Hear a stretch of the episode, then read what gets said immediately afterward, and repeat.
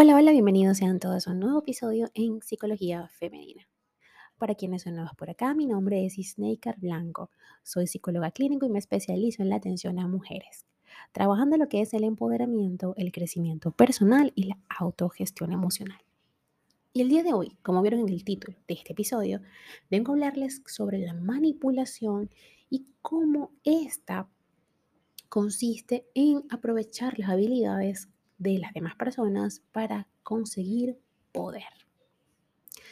Y me gustaría comenzar con eh, un estudio realizado por el psicólogo Robert Barón. Y es que según los resultados de este importantísimo estudio que él realizó, parece que los seres humanos somos tres veces más propensos a dar una moneda si estamos rodeados de olores agradables que neutros. Es decir, los seres humanos somos influenciables por naturaleza. No necesitamos a un maestro de la manipulación para que nuestro cerebro se pliegue ante las emociones mucho antes, eh, o mejor dicho, que, se pliegue ante las emociones eh, de manera más rápida que ante la lógica y la reflexión. Es decir, reaccionamos a la emoción. Pero ¿cómo detectar entonces la manipulación? ¿Cómo saber, Snaker, que estamos siendo utilizadas? Vamos a profundizar un poco en esto. Es normal que no nos resistamos a cualquier discurso que complazca nuestro ego y nos prometa felicidad. Sin ir muy lejos, muchas de las tácticas de nuestras relaciones sociales y de los actuales discursos sobre el éxito utilizan la persuasión de manera tanto implícita como explícita. La manipulación tiene un poderoso efecto sobre nosotros, seres por naturaleza comunicativos y llenos de emoción. De hecho, a veces nos convencemos por las actitudes y acciones más triviales. Por ejemplo, sucumbimos ante la llamada de nuestro gato para que le recojamos algo por el simple hecho de que pose sus garras sobre ello. Quizás somos de los que nos replegamos ante las peticiones de nuestros hijos o hijas para utilizar más tiempo un videojuego, aunque creamos que no deberían hacerlo. Ellos son especialistas en jugar con nuestros sentimientos. Los niños nos ponen a prueba continuamente. Los niños son la evidencia de que la manipulación y sus tácticas se muestran desde muy temprano. Y es que mi hija, cuando pone el labio ya para hacer el puchero, que, que, lo curvo un poco, eso a mí me parte el alma. O sea, ¿qué pasa? ¿Qué sucede? ¿Qué tiene? Y a veces es simple y llanamente manipulación. Claro que sí. A ver, y es que el niño desde que está pequeño aprende esta sutil táctica de manipular a sus cuidadores porque si no, se puede morir de hambre o de dolor o de sed.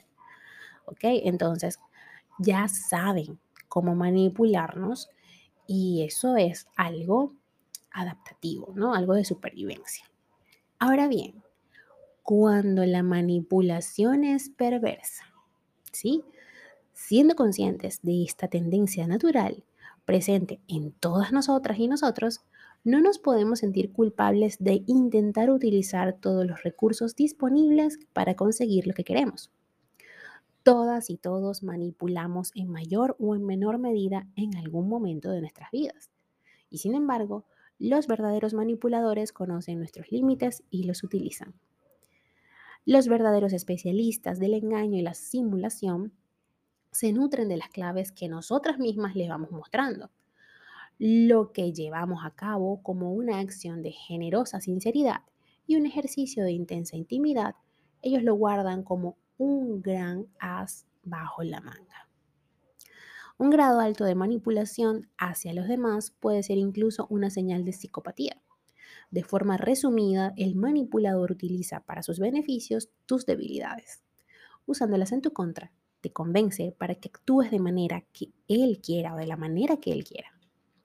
Los manipuladores tienen necesidad de controlar a otros y los que son manipulados no tienen culpa de caer. Sin embargo, sí que hay ciertas características que comparten los que son engañados con más facilidad.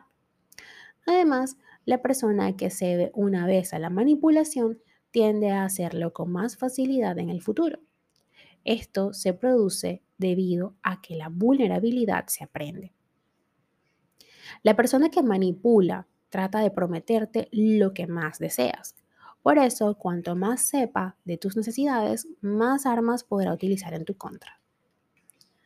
Además, los manipuladores también son expertos en explotar tus inseguridades.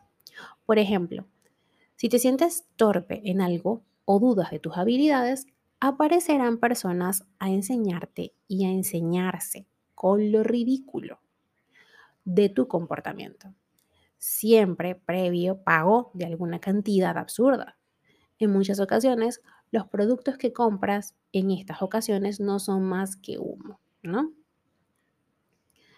Entonces, también encontramos a la víctima eterna. Este tipo de manipulación es más compleja, pues en principio no se busca un beneficio material. Se trataría de la persona que expone todas sus quejas, se desahoga contigo y te habla de todo lo que desearía decirle a otras personas. Más tarde te hace sentir culpable si tú expones también algún problema. Las víctimas eternas siempre lo han pasado peor. Tú solo muestras falta de empatía o madurez por tus quejas. Siempre es la otra parte la más afectada, la más dolorida y la más fuerte. No tienes motivo para quejarte ni para ser escuchado en tu turno. La manipulación consistiría en conseguir atención ilimitada por tu parte. No obstante, existen muchos tipos de manipulación, pero todos se basan en la misma idea en un principio, apelan a tus sentimientos para conseguir algo de ti que no quieres darle. Por esta razón, para evitar caer en tus trampas, o en sus trampas, mejor dicho, es necesario estar muy atentas. Ahora bien, ¿cómo protegernos de los intentos de manipulación? El mejor remedio para protegernos contra la manipulación es tener una buena autoestima. Al estar seguras de nosotras mismas, será mucho más difícil para la otra persona, el manipulador, que nos conmueva con argumentos puramente emocionales. Así podremos distinguir cuándo tiene sentido lo que alguien nos pide y cuándo no. Además, es importante plantearse si la relación con una persona nos está aportando algo o no. Si alguien nos hace más mal que bien, ¿para qué vamos a seguir hablando con esa persona? Lo mejor es que seamos capaces de librarnos de todos aquellos que nos utilizan sin importarles nuestros sentimientos.